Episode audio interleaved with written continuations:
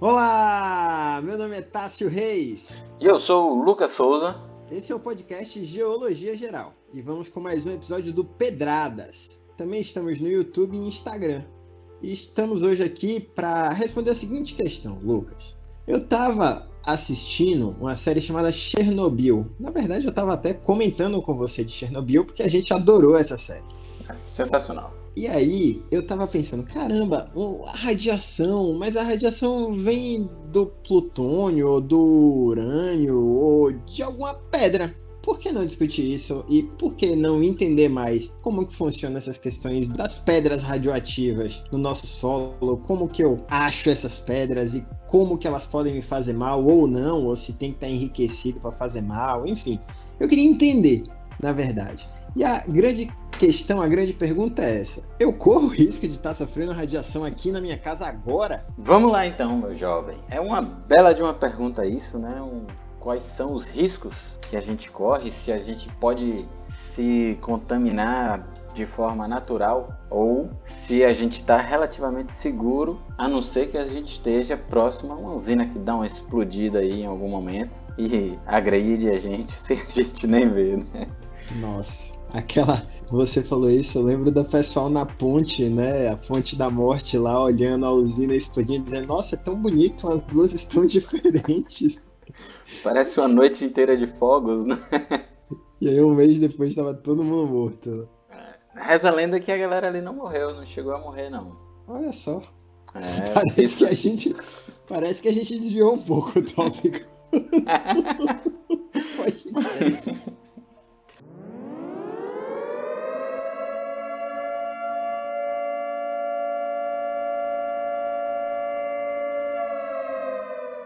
Mas vamos lá. Então, o universo e o planeta estão constantemente bombardeando a gente com radiação, né?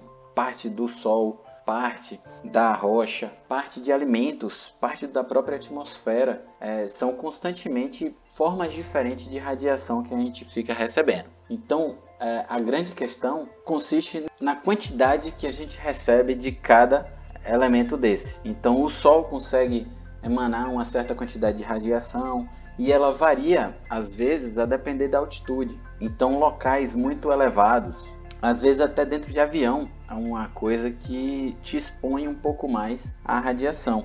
Então, tem uma cidade próxima a Poços de Caldas, que eu não estou lembrando o nome agora, mas que ela é tão elevada que recebe muito mais da radiação que é recomendada em relação a, ao padrão normal, certo? Então, ela é uma cidade que é inabitada, então não existem pessoas lá para passarem risco, mas seria um problema, talvez tivesse tivessem surtos de pessoas com câncer na cidade e tal porque o grande problema da radiação, ela causa mutações, né? Você até tem maior capacidade de determinar isso aí entre a gente do que eu, mas no meu entendimento ela causa mutações e um crescimento acelerado de células que causam os cânceres. Chega próximo disso? Parece que o jogo virou, não é mesmo?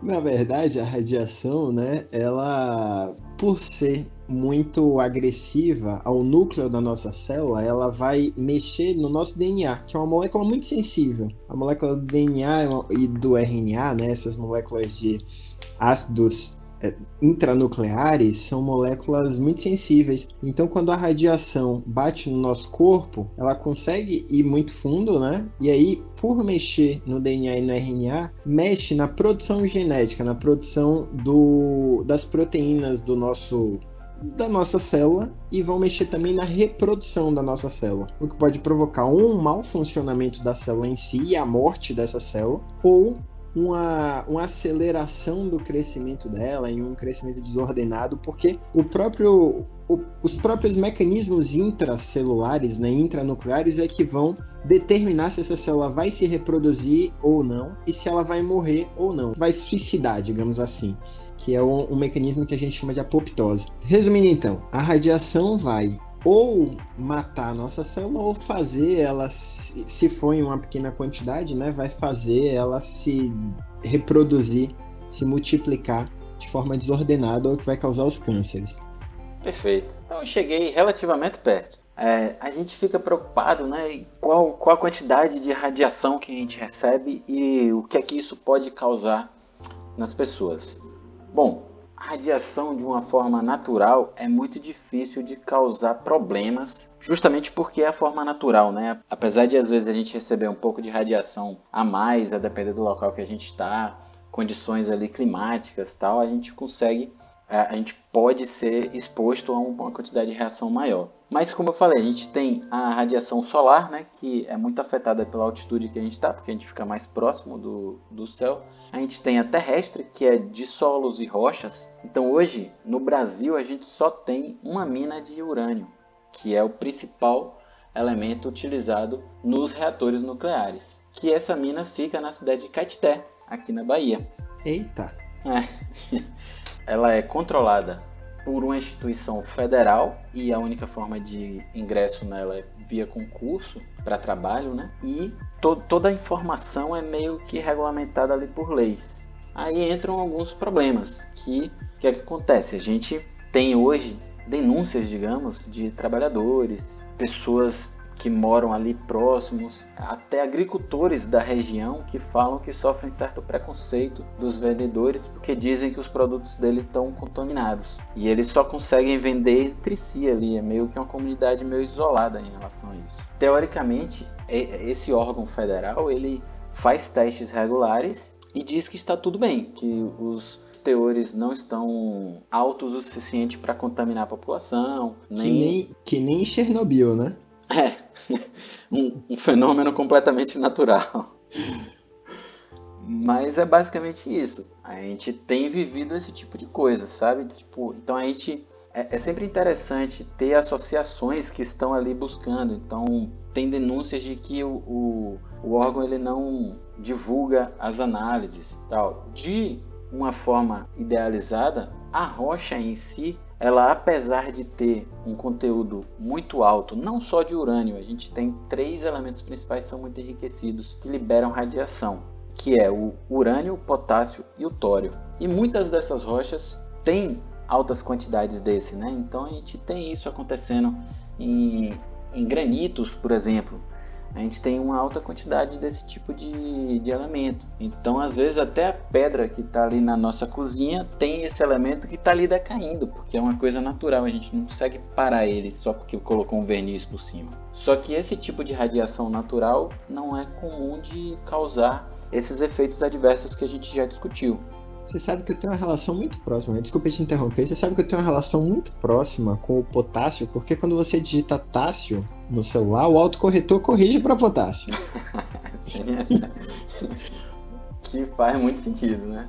Então a gente tem essa grande quantidade de elementos ali nas rochas que muitas vezes liberam a radiação.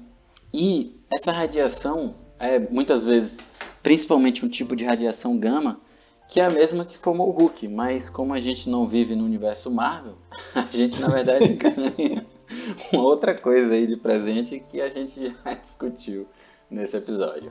O que causa os problemas severos de exposição à radiação é quando a gente tenta manipular esse elemento, porque ele é um elemento, como a gente já falou, muito instável, né? Ele libera a radiação para se transformar em outro. E quando a gente trabalha com esse elemento, a gente gera um, uma coisa que a gente chama de yellow cake, que é um, como se fosse um concentrado de urânio. E aquilo dali é que se cai em algum lugar tem uma capacidade enorme de contaminação, seja se cai um pouquinho no rio, cai um pouquinho no chão, cai em qualquer lugar ali, a capacidade de contaminação é enorme, que é exatamente o que aconteceu com as pessoas afetadas de Chernobyl. Ali é uma explosão de reator nuclear que trabalhava com esse tipo de material, tanto que quando ele vaza do reator, ele derrama daquela forma, que foi o que eles ficaram com medo daquilo descer muito quente, né, e contaminar várias coisas, sair se espalhando e tal.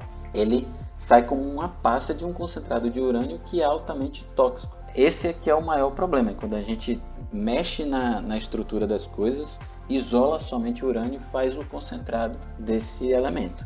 Engraçado, eu nunca tinha ouvido falar em yellow cake. Só de cream pie. Ah. Mas me tira uma dúvida. Voltando aqui pra seriedade. Me tira uma dúvida. Quando eu pego essa, por exemplo, não sei se é uma pedra de granito ou alguma coisa do tipo, mas quando eu tô numa mina dessas de urânio, de plutônio, de qualquer um desses elementos do tório, do potássio, querido potássio, o que que, o que que eu espero assim de formato? É uma pedra como qualquer outra, então qualquer uma dessas pode me deixar exposto à radiação ou é uma pedra específica? Tem alguma coisa específica ali de, de colorar ela é verde ou alguma coisa nessa linha? Ou amarela, né, para virar aí o Yellow Cake.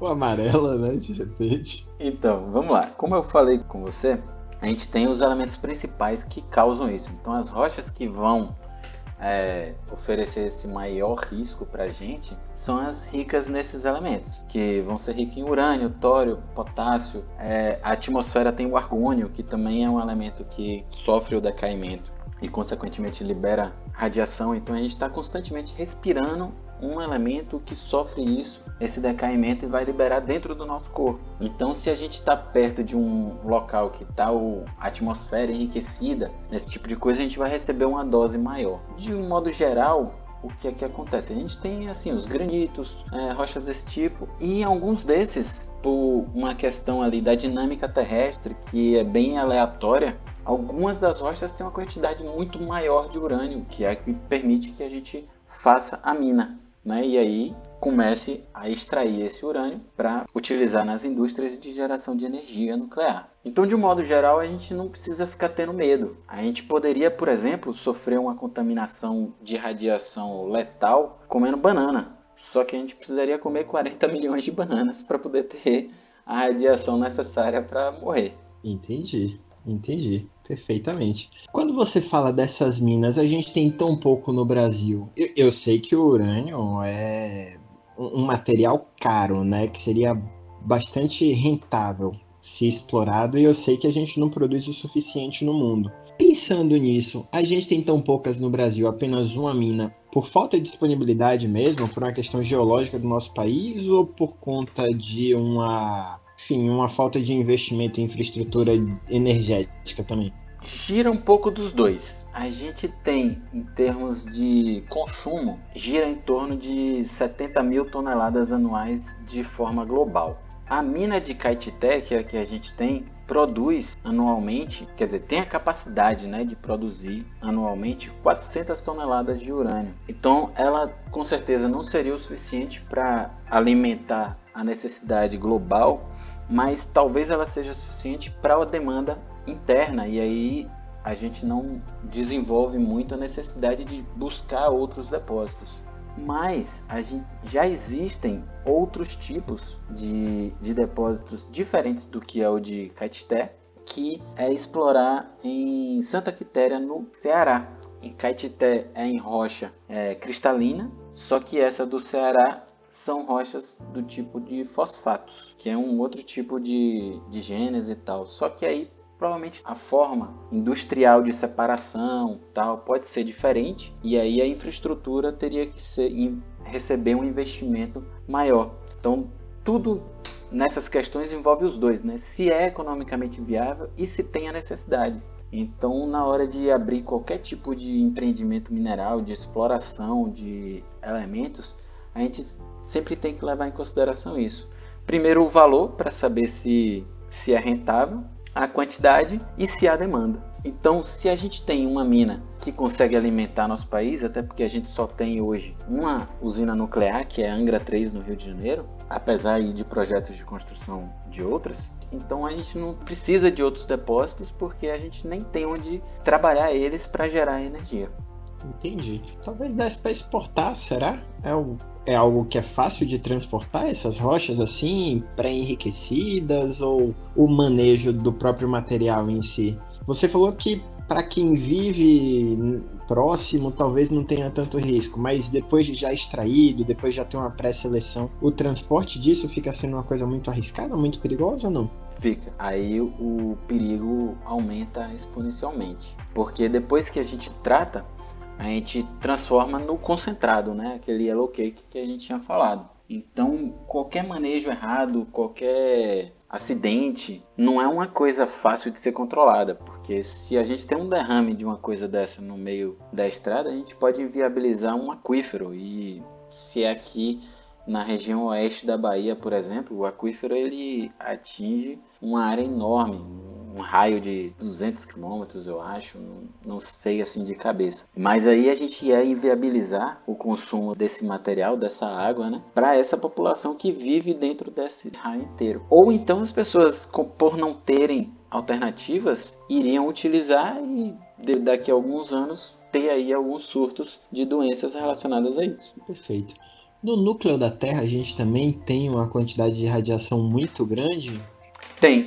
A gente. O, o, planeta hoje ele é aquecido ainda, né? A gente tem um núcleo ainda quente, que é o que permite a movimentação das placas tectônicas, justamente porque há ainda nele uma grande quantidade de materiais radioativos que decaem e ficam aquecendo ali o sistema. À medida que eles vão decaindo e perdendo essa energia, a gente pode ter uma redução dessa energia interna e o planeta com isso vai esfriando e a gente para de ter placa tectônica se movendo, a gente para de ter toda a dinâmica terrestre que permite a vida, inclusive. Claro que isso vai acontecer daqui a bilhões de anos, então a gente não sabe a que momento é que isso pode acontecer. Em algum momento vai sim a Terra parar de, de ter é, essa dinâmica, porque ela vai resfriar, e aí vai virar um planeta frio, digamos assim, onde a, até a, a dinâmica com a atmosfera vai ser feita de outra forma.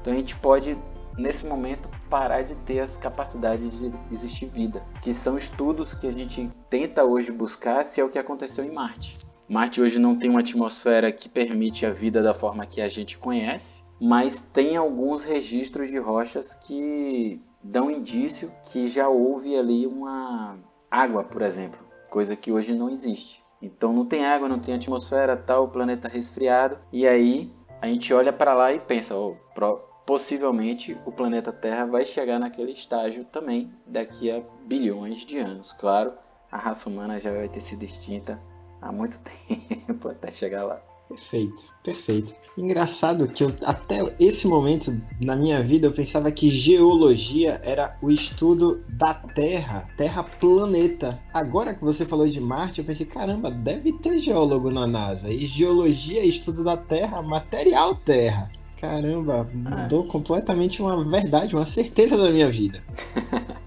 é, todo tipo de rocha a gente tem que ter uma noção da dinâmica é, astronômica também, né? Para a gente saber como é que foi a evolução em outros planetas. Qualquer informação que a gente consiga tirar relacionado a eles é algo positivo. Quando a gente fala assim em termos de radiação, tal, então tudo lá fora a gente está recebendo estrelas que morrem e sofrem a supernova. Então vem aí radiação proveniente desses eventos universais. O Sol está aí constantemente emanando radiação. Então, algumas pessoas estão aqui achando que o universo está alinhado para me deixar triste ou feliz naquele dia, mas na verdade o universo está querendo te matar constantemente.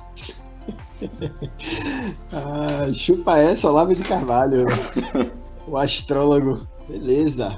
Pessoal, esse foi mais um episódio de Geologia Geral e hoje aprendemos que, mesmo os melhores professores de geologia terão dúvidas relacionadas às ciências biológicas. Não confiem nos medidores de radiação do governo, pois você não está no universo da Marvel. E estude mais geologia e veja menos pornografia. um grande abraço a todos, até a próxima e muito obrigado. Até a próxima, pessoal.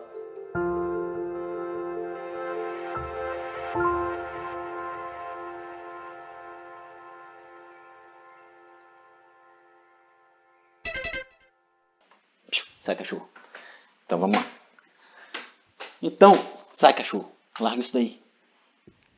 Desce. Onde é que a gente tá? A gente tá falando, ah, potássio e tal, não sei o que. E o...